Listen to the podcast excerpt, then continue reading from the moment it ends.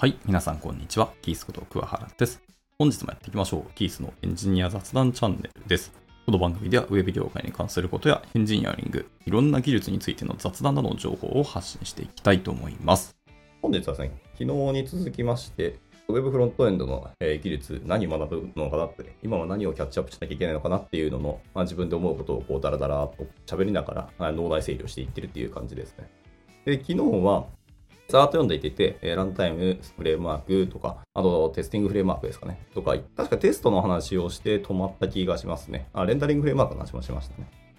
はい。で、今日は、えーそのテストの続きからちょっと喋ってみたいなと思いました。はい。で、テストの続きなんですけど、今日は、リンターフォーマットかっていうところから入りたいと思います。えーまあ、リンターとしたら、まあ、基本的にはもう ES リントがほぼほぼデファクトと言ってよかったでしょうと。で、フォーマッターも Prettier が多分デファクトなんじゃないかと思ってますけど、えー最近そこに dprint っていうフォーマッターが入りましたね。 Rust 製です。いや、もう Rust 盛り上がってますね、本当に。なんか猫も杓子もそういう静的解析だったり CLI ツールってなんかもう Rust で置き換えられていく時代なんだろうなと思いつつ、まあでも自分も Node.js のバージョン管理とかも、まあ、昔使ってたのは Node かを使ってたんですけど、今は Volta を使ってます。まあ Volta もやっぱり Rust 製で、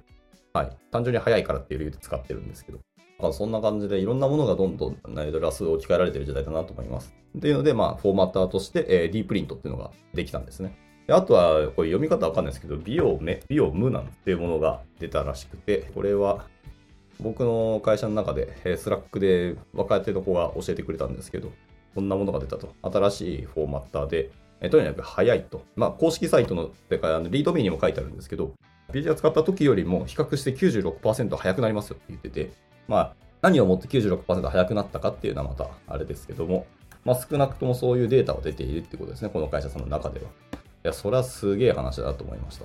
一旦ビオムと読みますけど、バイオムかもしんないなってちょっと思いましたが、なんでもいいや。英語の読み方は後で見るとして、これが、ラスト世代のやつができましたと。はい。ただこっちはですね、プラグインの仕組みが現時点ではないらしいですね。さっきの D プリントはプラグインの仕組みはあるんですけど、このビオムの方はプラグインが今のところはない。はい。ロームのチームが新たに開発していると。あ、そうなんですね。ローム作ってた人たちが、えー作り始めたんですね。なるほど。だから名前ちょっと似てるわけですね。というところでした。で、こっちはでも、リンタープラスフォーマッター両方やってくれるらしいですね。いや、これはでもありがたいかもしれない。えー ES リントとプリティアを両方とも入れて、で、それぞれの互換性だったり、プラグインを入れて、吉成こうバッティングしないようにみたいなことをやってたけど、これが一つのサードパーティーのライブラリで解決するんだったら、それに越したことはないなっていうところですね。はい。で、続いて、えースタンダードってやつですね。これもリンターとフォーマッター両方ありますと。僕、まあ、名前しか知らなくて全然使ったことはなかったんですけど。はい。で、え最後にロームですね。こちらもリンター、フォーマッター、ホゲホゲといろんなものが入ってますけど、こっちはもうアーカイブ済みだそうですね。まあ、使いたい方はもう使っていいと思いますけど、まあ、枯れているというかもうアーカイブされているので、まあ、今後はもうビオムに移っていくんだろうなと思います。まあ、人気というかダウンロード数を見ますと、で、NPM トレンズ使われてますけど、まあ、やっぱり ES リントとプラ、えープリティアが圧倒的ですよね。まあ、この2つがほぼほぼもうリンターフォーマットとしては派遣を取っていると思ってもいいでしょうと。で、えー ES リントと、えープリティアを除くと、えビオムの伸びがもう圧倒的に高いらしいです。で、ディープリントもまあちょいちょい話題になってますけどね。で、あとなんだっけ、GitHub スターの数を見ているんですけど、こちらもやっぱりビオムの伸びがすごく良いと。えーディープリントがちょっと GitHub スターとしては横ばいになりつつあるので、これは意外ですね。なるほど。まあ、今後のステートオブ JS の伸びとか、その辺気になりますけど、よく考えたら、ステートオブ JS にリンターとフォーマットのカテゴリー、確かになかった気がするんで、まあ、この辺は気になりますね。なんか追加してくれたら嬉しいなと思います。まあ、なかったのは今までこう選択肢がほぼもう ES リントとフォーマッターで確定していたからかもしれないですね。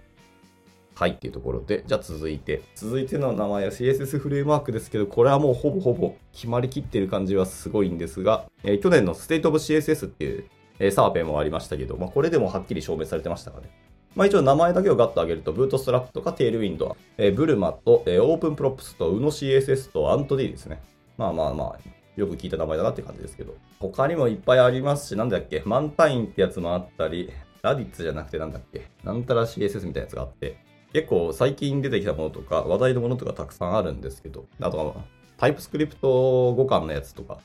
もあったりするので、まあ話題、どれを本当名前出すかすごく難しいです。で、まあ、ブートストラップはもうなんか歴史的にすごく長いし、まあ、最古参ではあるというところで、ずっと名前が上がり続けているとは思うんですけど、何がそういうかって、ブートストラップは未だにちゃんと公式チームがメンテナンスをし続けているし、機能拡張とかも考えてられているし、メジャーバージョンが上がり続けてるのはそういうところですよね。っていうので、そこが本当素晴らしいなと思います。だから最古さんですけど、全然未だに世界でも使われ続けているという、もうなんか OSS の、えっと、理想形ですね。こういうチームになったら理想だよねっていうのが本当にそのまんまだと思いますので。で、続いて Tailwind ですね。やっぱ去年、一昨年と伸び率といい、え、利用率といい、人気ナンバーワンの、え、CSS フレームワークです。え、案の定やっぱりダウンロード数も、えー、 Bootstrap と、えー、 Tailwind がほぼほぼ圧勝ですね。他のやつらともう完全に群を抜いてます。で、 Tailwind はまあまあ、あの ご存知だと思いますけど、議論しまくられてますし、え批判もやっぱ大きいですね。まあいろんな言い方はあるし、あれですけど、Web コンポーネンツとか Web 標準のことを加味すると、果たしてテールウィンドはどうなのっていう話は、まあ言いたいことはわかりますけど、結果やりたいことはスタイリングだったり、えー、装飾だったり表現の話なんですよね。結局 CSS フレームワークって。まあそれができるんであれば、まあ Web 標準であることっていうのは確かにシステムとしては望ましいし、開発者としての思想としては良い話ではあるんですけど、とはいえやりたいことは、見た目の装飾ってところをいかに効率よくとか、いかに便利に、また、えー、開発者の時間を使わないようにするっていうところが焦点だと思いますので、まあ別に僕はなんか何でもいいなと思ってはいます。はい。ただまあ、思想的にユーティリティの塊であるテールウィンドは捨てやすいし入れやすいっていうのはもちろんあるんですけど、それだけフランクにやりるってことは逆に言うといろんな縛りとか制約をつけないと大体カオスになるなっていう話ですね。あとは HTML のドムが、まあ見た目上汚れますよね。ドムにそのまま直接スタイルを書いていくっていうところなので、はい。まあ、パッとクラス名見たら、えっ、ー、と、何をやるかっていうのは見たらわかるんですけど、それが、まあ、結局 CSS ってジェンガみたいにいろんなものをどんどんどんどん組み合わせていくじゃないですか。設定っていうか。スタイリングの話をどんどん変えていくので、まあ、結果、ドムがどんどんどんどん長くなっていって汚れていくような見た目になってしまうので、それをどこまで許容するかっていうのと、はい。で、しかもその書き方の順番とかも人によってバラバラになるので、この辺が気にはなりますよね。で、CSS って後勝ちじゃないですか。後に書いたやつが優先されてしまうので、その書き方の順番変えたら CSS ちゃんと当たる当たらないって人によってバラバラになる気がしていて、まあその辺の問題もあったりするのが、えどうなんだろうっていうのはありますね。あと、まあ、CSS わからない人が分からないというか、あんまり慣れてない方がテールウィンドとかの思想に乗っかって書くと、あ便利に早く書けたりあ、分からない人でも書けるようになるっていうのは、一定間違ってはないんですけど、でも CSS は分からてない方とか、慣れてない方が書くと、途端にカオスになって、結局あの、スタイリングが当たらないよって話と、すぐに問題当たる気がするので、まあ、テールウィンドはやっぱり慣れた人が書くフレームワークだなっていうのはちょっと思ってますので、まあ、その辺を加味して、テールウィンドの導入は僕はなん、ていうか、一長一短というか、ちょっと懐疑的なスタンスでいます。はい。まあ、僕の思想はどうでもいいや。で、まあ、ダウンロード数はとにかく Tailwind と Bootstrap がほぼ一強一強と二強時代なんですけどね。で、で、まあ、他、えっ、ー、と、 Bootstrap と Tailwind 除くと、えー、 Ant D がやっぱり伸びてたらしいですね。まあまあ、それは確かにわかると思います。かなり名前聞いた感じですね。去年、一昨年と本当に名前よく聞きました。で、順調にずっと右肩上がりなので、なんだかんだ、えーと、根強くユーザー数を伸ばし続けているってところで、まあ、こちらもなんかステートオブ CSS の2023のサーベイはちょっと気になりますね。で、うの CSS はもうなんか大体横ばいになってあんまもう伸びていないんじゃないかなっていうところですかね。はい。まあ、あと他の進行の CSS フレームワークがどこまでパイを食いに来るかっていうところはちょっと気になりますけどね。はい。GitHub スターはまあ、そんな変わらないな。NPM のダウンロード数と大体比例してるような感じです。というので、まあ、CSS フレームワークでも本当ね、今たくさんいろんなものがまた生まれてきてますので、はい、気になりますけど、あと、オーサム UI コンポーネンツライブラリーっていうあの GitHub リポジトリがあるんで、その辺になんか一覧化されてるんで、それを見てもいいかもねっていうのは確かにあるかもしれないです。はい、というところでした。では続いて、えー、みんな大好き状態管理ですね。はい。いやもう状態管理もずっと歴史長いっすね、これ。まあで、とりあえず登場人物だけ名前をざっと挙げますと、えー、リダックス、リコイル、これなんて読むんだ？ザ・スタンド、えー、状態、えー、モブ X、バルティオ。バルティオって読むのかなこれは。わからないですけど。はい。まあ、で、ダウンロード数とかインストール数はまあ圧倒的にリダックスですね。まあ、これしゃあないと思います。フラックスが出てリダックスっていうのがだいぶ早くに生まれたんですけど、これも数年前からですからね。というので、でその時からほぼほぼまあ Redux は大体覇権を取っていたって感じです。で、 React Hook が生まれてからちょっとまたいろいろ変わってきてる気はしますけど、フック生まれる前とかはもう僕の周りはほぼほぼみんな Redux 使ってた印象ありますね。あ、で、あの、 Vue とか NUXT を使ってる方はもちろん違うと思います。でそっちの界隈だと多分、なんだ、えー、なんだっけ？Next.js のステ、じゃあ状態管理ライブラリもう忘れましたね。もう書かなすぎて忘れました。でもまあ、 Vue 界隈だと多分新しくできたなんだっけ、 Pinia ってやつですかね。あのステートライブラリーが多分今はデファクトなのかわかんないですけど、よく使われてると思いますけどね。で、まあ、この中に、えっ、と、名前上がってないっていうのは、大体まあもう、あの、 React 系の状態管理ライブラリーばっかりがこう名前上がってるんだろうなっていう印象がちょっとありますね。まあ、なので、ここはなんか、 Vue 系の方の、えーライブラリも名前ちょっと上げてほしかったなっていうのはありつつ、まあまあいいとして。はい。で、まあ、 Redux がま未だにこう、圧倒的に数字でかいですけど、ちょっと2023年から減少ですね。右肩下がり始めたって感じですね。まあでも、 Redux はほぼほぼ一時代築いたっていうのもあるので、で、そこからもうちょっとですね、 Redux の思想と React Hooks の思想とといろんなものと、で、あとは、 Redux でもやっぱりちょっと重かった、大きかったので、それをもうちょっとアトムレベルで、えー設定できたりとか、もうちょっと状態自体を細分化をするっていう思想が今伸びてきてる印象があるので、で、まあ、リコイルとか状態みたいなのが生まれたんだろうなというのを思ったりしてます。まあ、リダックスもすごくね、リダックスサーガとかリダックスサンクとか、いろんな、えリダックスをさらに便利に書くライブラリが派生したんですけどね。まあ、それぐらい盛り上がっていたっていうのは少しあって、まあでも、書かないとか使わないにしても、一回見てもらって、リダックスの思想を学ぶのは僕悪くないと思ってますね。単純に思想ってやっぱ面白いと思うので、興味あれば見てみてください。はい。で、リダックス以外を見ると、えーザ・スタンドがかなり伸びているんですね。ですいません、僕がちょっと不勉強すぎ、かつ全然触ったことがないんで、あれですけど、まあ、ストアのアプローチがちょっとバックエンド REST API と相性が良いんですね。っていう風に書かれてるんで、なるほどと思いました。で、えー Recoil と Jotai の、まあ、比較結構されること最近あります。かなりその小さなステート管理のライブラリとして Jotai と Recoil のよく名前聞いてて、まあ、私的には Jotai 結構好きですね。まあ、自分でも Zenn の記事書いてた、書いたことあるんですけど、 Jotai はかなり入門しやすかったし、分かりやすかったし、 Jotai にさらに派生した他の、エコシステムとかライブラリが生まれているので、開発者にとった環境というのは整いつつあるというのは印象はあります。まあ、あと状態は、確か日本人の方がコミッターでやられてたので、まあそういう意味もあってちょっと応援したいなっていうので、あの僕は名前を挙げてみました。で、あとなんだっけ、リコイルのメンテナンがレイオフされたってニュースが確かに最近ありましたね。というところで、ライブラリーの進化というよりも、その中のメンテナの人の、え動向とかによって、まあ、左右されるのは確かにあると思うので、ある意味で、でもリコイルの状態もそうですけど、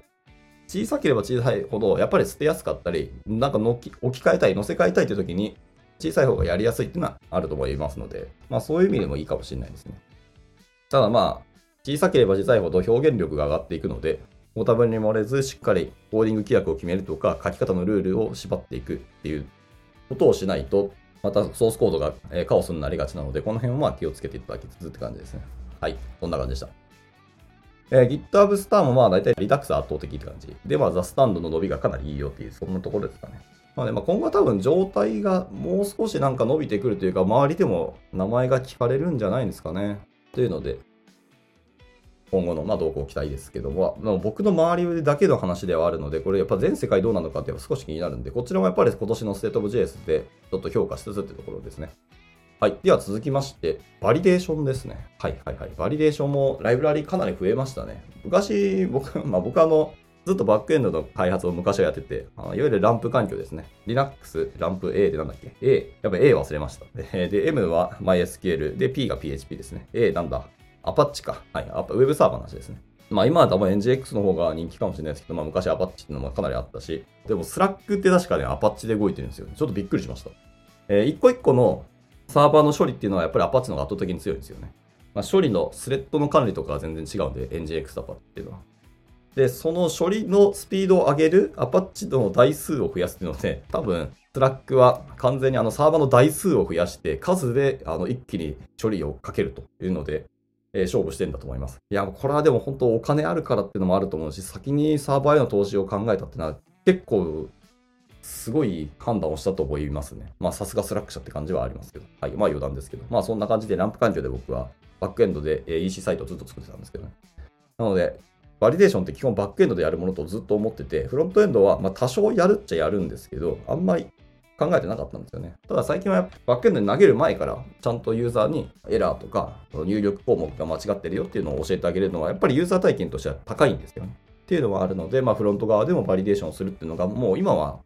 当たり前の思想になってきたんじゃないかなと思っています。で、そのための、え、ライブラリーもたくさん生まれてきたというところですね。なんで僕はなんかバリデート JS ぐらいしか知らなかったんですけど、なんか今は全然知らない名前がいっぱい出てきますねっていうので、やっと、はい、本題に入りますが、えー、登場人物は AJV と、えー、 Zod と Joi と、えー、 Yup と、えー、 Valibot ってやつですね。僕はあの ZODO しか知らないですね。この5個のうち4つ全然知らない名前だったんですね。で、この中で比較すると、この AJV ってものが圧倒的にダウンロードされてるんですね。もう全然 ZODO だと思ったんですけど、まあ、やっぱり進行ライブラリーだけあって、まだまだそんな浸透してるわけじゃないんですね。まあ、JSON スキーマは言語を選ばず移植できるから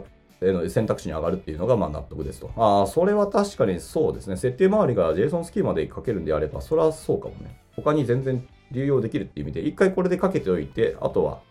他でそこにポンとそのまま設定持っていけるのは結構大きいかもしれないですね。で、HV を除くとやっぱりその ZODO の勢いと伸びがやっぱり頭一つ抜けてるなって感じですね。 Joi も、えー、ヤップ、 Valibot も全然名前知らなかったので、いやー、不勉強だな。はい。まあ、あと、どこでバリデートをかけるかっていうのはまた別であるかもしれないですね。でもまあまあ、 Zod でいいんじゃないかなと思いますけどね。あの、 TypeScript を使っている開発環境であればっていう意味ですけど。まあ、ちょっと他でも AJV がこんなに伸びてるというか、ダントツだったの知らなかったので、ちょっと触ってみようと思います。まあ、GitHub スターもだいたいダウンロード数とほぼほぼ比例してるような感じですけど、スター数は ZODO が実はでも一番だったんですね。えー、なるほどでした。一方で、えー、オルタネイティブの ZODO を歌っているバリボット。あバリボットはそういうもんなんですね。ZODO の、えー、オルタネイティブなんですね。はい。で、一時期話題になって急激にスター数伸ばしていたと。すいません。僕は分かんなかった、知らなかったですので、えー、その話題にすら乗れなかったな。ラストですね。えー、ラストは、えー、アニメーションライブラリですね。えー、アニメーションは CSS でやるのか、それとも JS でやるのかっていう議論は全然あるんですけど、まあ、とりあえず名前だけ出していくと、えー、 Animate CSS、Framer Motion、GSAP、えー、 Lottie Web、えー、 React Motion、React Spring、React Transition Group というので、 React ばっかりだな、これ。えー、アニ、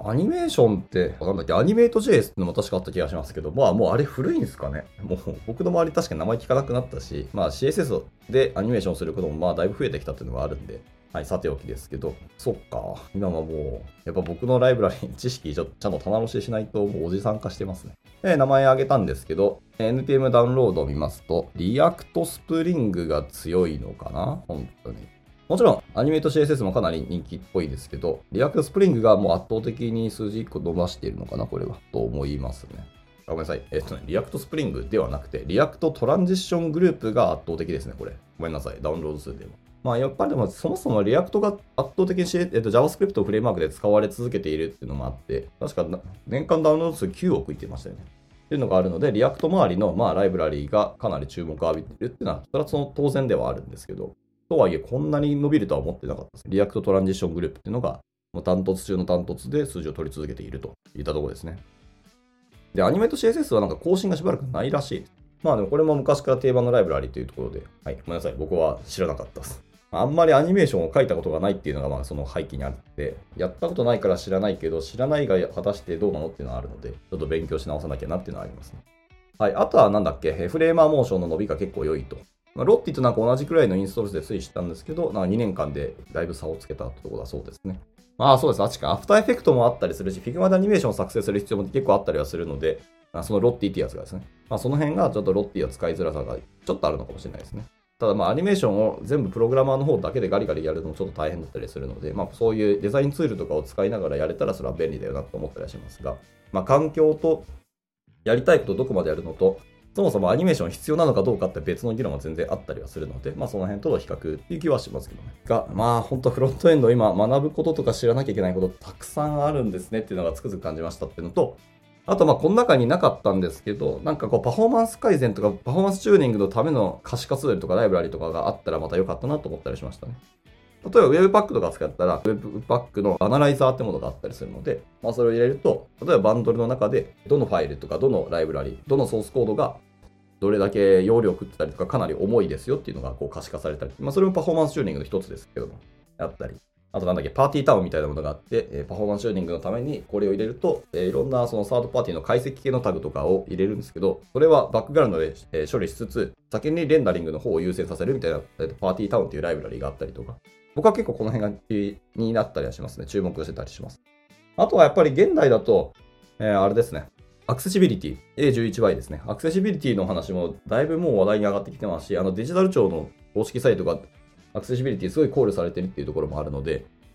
はい、今後日本でもしっかりアクセシビリティの話題がどんどん上がってくる気がしてますので、この辺がまたなんかライブラリとかツールとかがあれば気になったりするので、生徒節 JS でアクセシビリティの項目、例えば手はあったか覚えてないんですけど、もしあるんだったら、アクセシビリティは注目していいと思ってますし、え海外とか、まあ、特にアメリカだと、アクシビリティ考慮しないと、なんか裁判沙汰になったみたいな事例もあるぐらいなので、この辺はしっかり追っていきたいなとは思ってますね。やっぱウェブエンジニアとしては。はい、こんな感じで、まあ、この辺が僕の後気になるところというので、まあ、またなんか記事見つけたら、えー喋っていきたいかなと思ったりしてます。はい。では、今回はこんなところで終わっていきたいと思います。いつも聞いてくださり、本当にありがとうございます。ではまた次回の収録でお会いしましょう。バイバイ。